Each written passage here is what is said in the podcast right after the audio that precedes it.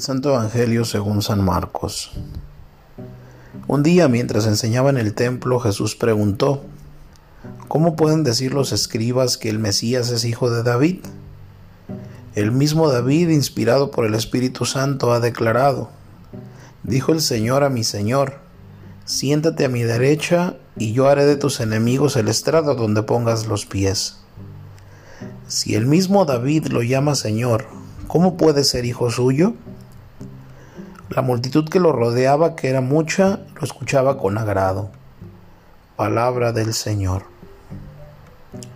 Hoy el judaísmo aún sabe que el Mesías ha de ser hijo de David y debe inaugurar una nueva era del reinado de Dios. Los cristianos sabemos que el Mesías, hijo de David, es Jesucristo y que este reino ha empezado ya como semilla que nace y crece y se hará realidad visible y radiante cuando Jesús vuelva al final de los tiempos. Pero ahora ya Jesús es el Hijo de David y nos permite vivir en esperanza los bienes del reino mesiánico.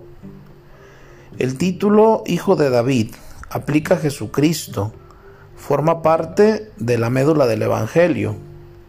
En la Anunciación, la Virgen recibió este mensaje. El Señor Dios le dará el trono de David su padre reinará sobre el estirpe de Jacob por siempre.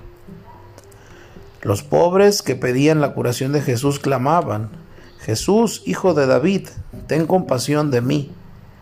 En su entrada solemne en Jerusalén, Jesús fue aclamado, bendito el que viene en el nombre del Señor, bendito nuestro Padre David.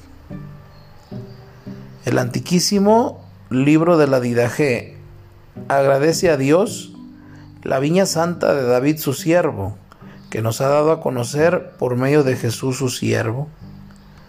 Pero Jesús no es solo hijo de David, sino también Señor. Jesús lo afirma solemnemente al citar el Salmo 110, cita incomprensiblemente para los judíos, pues resulta imposible que el hijo de David sea Señor de su Padre. San Pedro, testigo de la resurrección de Jesús, vio claramente que Jesús había sido constituido Señor de David, porque David murió y fue sepultado, y su sepulcro aún se conserva entre nosotros. A este Jesús Dios lo ha resucitado y de ello somos testigos todos nosotros.